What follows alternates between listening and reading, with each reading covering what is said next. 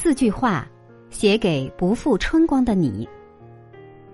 四月最后一周，你会怎样去完成你的学习和工作计划？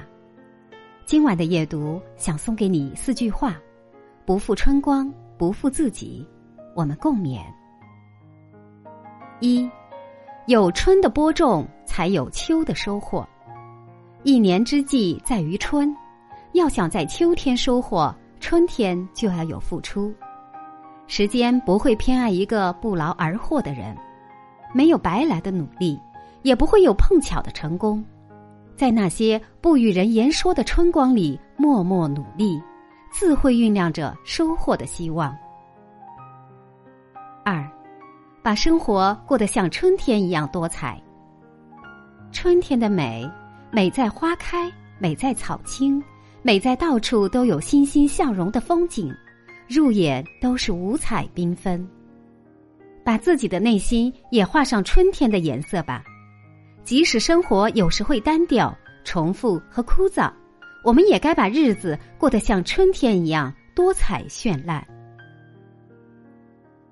三，不要在最好的春光里选择懈怠。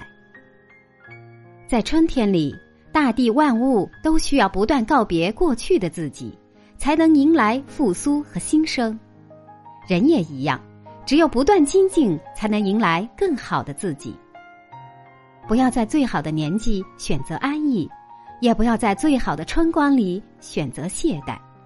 请相信，你今天流下的每一滴汗，最终都会替你铺就脚下的路。四。人生的柳暗花明来自你的不放弃。四季的变化流转，就像人生的起伏跌宕。如果你正处于人生的低谷，也许会感到无助、失望，甚至没了重新振作的信心、勇气。就如同在寒冬里，万物孤寂，花叶凋零，连河水也被冰封住了。可是，没有一个冬天不可逾越。没有一个春天不会来临，只要你不轻易放弃，在那段艰难的蛰伏期后，终会等来人生的柳暗花明。